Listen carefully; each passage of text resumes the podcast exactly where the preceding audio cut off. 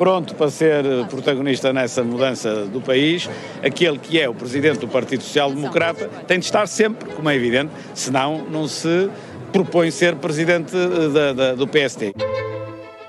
Viva! Está com o Expresso da Manhã. Eu sou o Paulo Baldaia.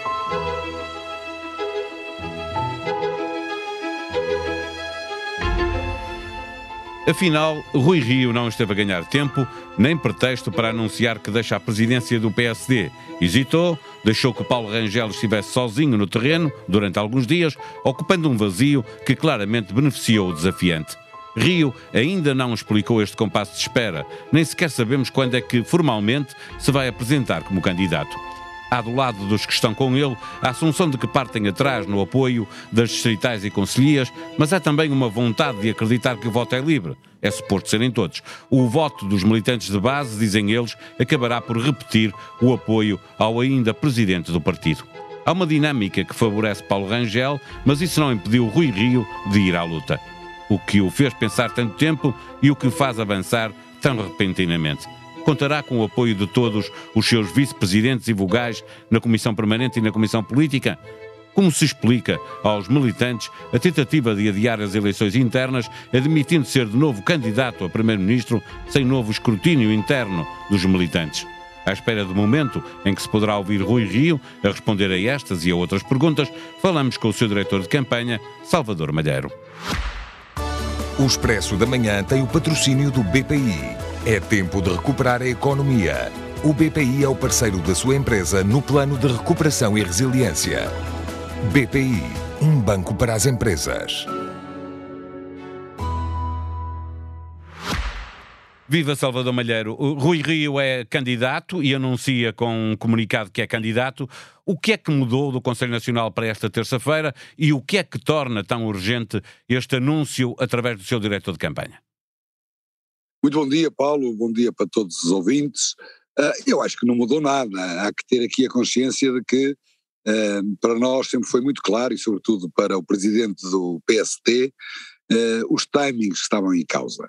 Até ao Conselho Nacional era hora de nós respirarmos os resultados das nossas autárquicas, de fazermos a nossa reflexão, de reconhecermos e enaltecermos aqueles que tiveram grandes vitórias, e o timing das eleições diretas começaria a contar a partir uh, do Conselho Nacional que teve lugar na passada quinta-feira. Portanto, se houve pressa, uh, há uns que dizem que, que este anúncio terá sido apressado, ou dizem que terá sido retardado, o que é certo é que, na minha humilde opinião, de alguém que convive de vez em quando com o presidente do partido, todos já conhecem a sua personalidade, ele gosta de tomar as suas decisões no tempo que ele uh, considera correto, teve durante o fim de semana uh, a refletir, a analisar, com quem bem entendeu, e uh, hoje, a meio da semana, toma a sua decisão, que é uma decisão de avançar, que a mim particularmente me deixa extremamente satisfeito, sobretudo pelo feedback que eu tenho recebido por parte dos militantes de base que se encontram por todo o país, um, e que vem fazer jus àquilo que é o seu sentimento, de que neste momento o Presidente tem tudo para avançar, sobretudo porque, tendo-se apresentado a eleições há dois anos atrás, em condições extremamente complicadas, tinha perdido umas eleições legislativas, uh, ele apresentou-se às eleições diretas com quatro grandes objetivos.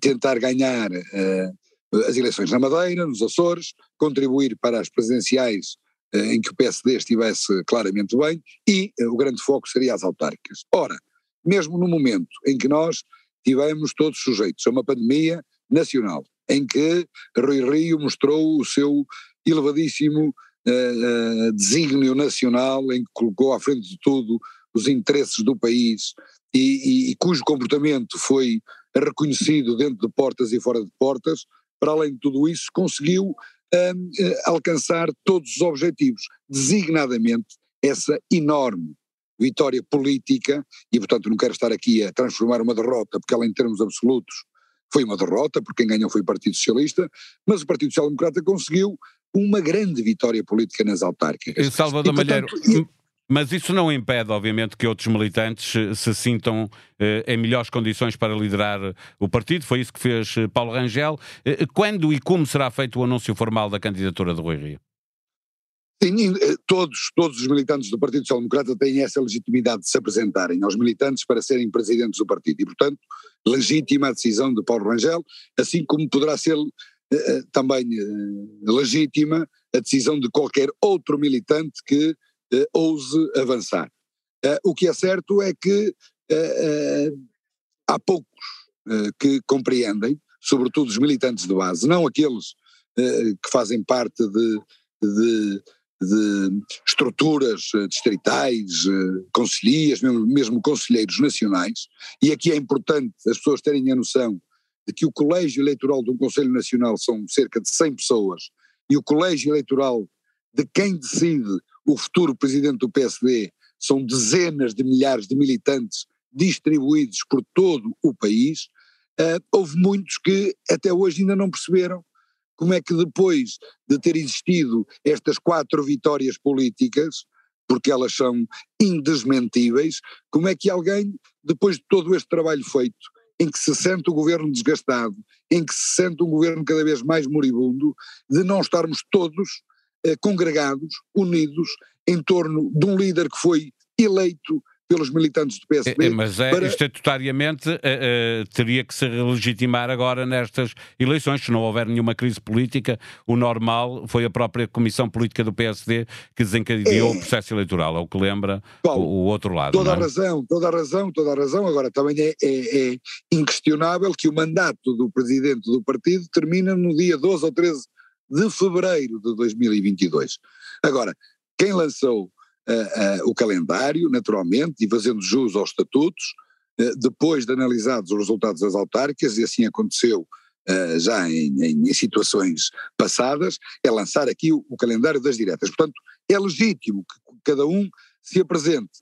Agora, se é uma atitude institucionalmente correta ou não, se este era o momento de nós estarmos todos unidos em torno eh, do presidente e de não haver aqui uma disputa interna que naturalmente tira o foco eh, da nossa ação política, isso já pode ser questionável. Agora, eh, pronto, apresentaram-se ao, ao, partido o Paulo Rangel, hoje ou ontem fê-lo o Rui Rio, poderão aparecer outros, mas não fugindo à questão, a apresentação pública desta candidatura irá acontecer, nos próximos dias, eu diria até o próximo fim de semana, uh, mas o local, uh, a data. Uh, é a Rui Rio, só Rui Rio é que sabe, ainda, não é? Ainda não está, ainda não está ainda definido. Deixa-me perguntar. Sendo, o adiamento da decisão uh, uh, pode ter feito com que alguns dos apoiantes de, de Rio, nas últimas eleições internas, uh, já se tenham passado para as hostes de Paulo Rangel, incluindo na sua própria direção. Rui Rio tratou de assegurar que terá o apoio dos seus vice-presidentes e vogais da Comissão Política, ou, ou isso não está assegurado? daquilo que eu conheço do nosso, nosso presidente, ele, ele preocupou-se sobretudo em fazer a sua reflexão pessoal. naturalmente que essa pode ser uma interpretação de cada dia que passe, que eh, poderá haver apoios de maior ou menor visibilidade, que poderão passar para o lado esquerdo ou para o lado direito, de acordo com os seus interesses pessoais e de acordo com uh, a sua perspectiva de futuro. Agora, o que eu sei é que uh, nas poucas horas que aconteceram, desde o seu anúncio uh, de que seria candidato, tem existido uma grande onda no país, sobretudo dos uh, militantes de base, distribuídos pelas quase três centenas de secções que nós temos, extremamente satisfeitos por esta decisão. E, Tem portanto, falado muito é... dos militantes de, de base, do, dos votos eh, que são livres, obviamente, eh, nas urnas cada um eh, é dono do seu próprio voto, mas a vida nos partidos é feita de muitas complicidades e há um peso eleitoral próprio em muitos dos dirigentes locais e distritais. Sabe isso muito bem. Assumem que partem atrás aqui? Oh, oh Paulo, eu, eu, eu partilho consigo e com todos que nos estão a ouvir de que depois das medidas implementadas por este presidente e por esta direção há quatro anos atrás, uh, em que uh, se torna extremamente complicado aquilo que acontecia de forma muito natural, que era o pagamento de cotas em massa. Neste momento é muito difícil uh, haver comportamentos desse género. e, portanto, o peso dos chamados caciques neste momento no partido, apesar de continuar a existir neste e em todos os partidos, não tenho a menor dúvida de que assume uma importância menor.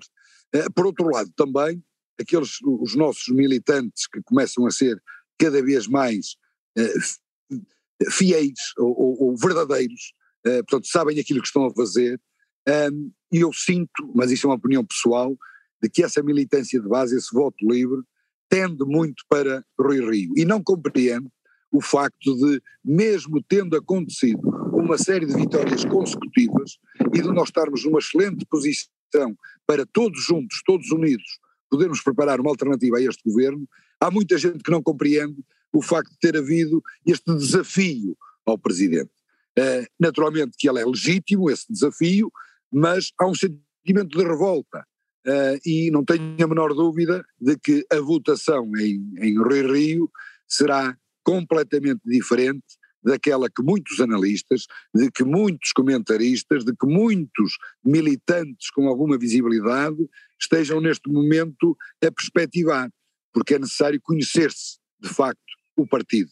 Uh, e ele está uh, neste momento vivo, uh, está muito orgulhoso do resultado que teve nas suas terras, cada um de nós nas suas terras está muito orgulhoso daquilo que aconteceu e, portanto, estamos prontos para um debate de ideias, franco, não dizendo mal de ninguém, é essa a nossa forma de fazer política e, portanto, vamos esperar que isto se resolva rapidamente e se é no dia 4, que seja no dia 4 de dezembro já. Deixe-me fazer-lhe uma última pergunta. A derrota no Conselho Nacional eh, pesa não só porque há sempre um peso inerente a todas as derrotas, mas também pelo significado que teve aquela proposta que parecia uma tentativa de golpe de Estado interno, procurando ter, eh, chegar eh, a Primeiro-Ministro sem passar de novo pelo escrutínio dos militantes. Como é que se explica isto aos militantes do PSD? Oh, oh, oh Paulo, eu, eu com toda a frontalidade é importante as pessoas conhecerem a natureza dos órgãos.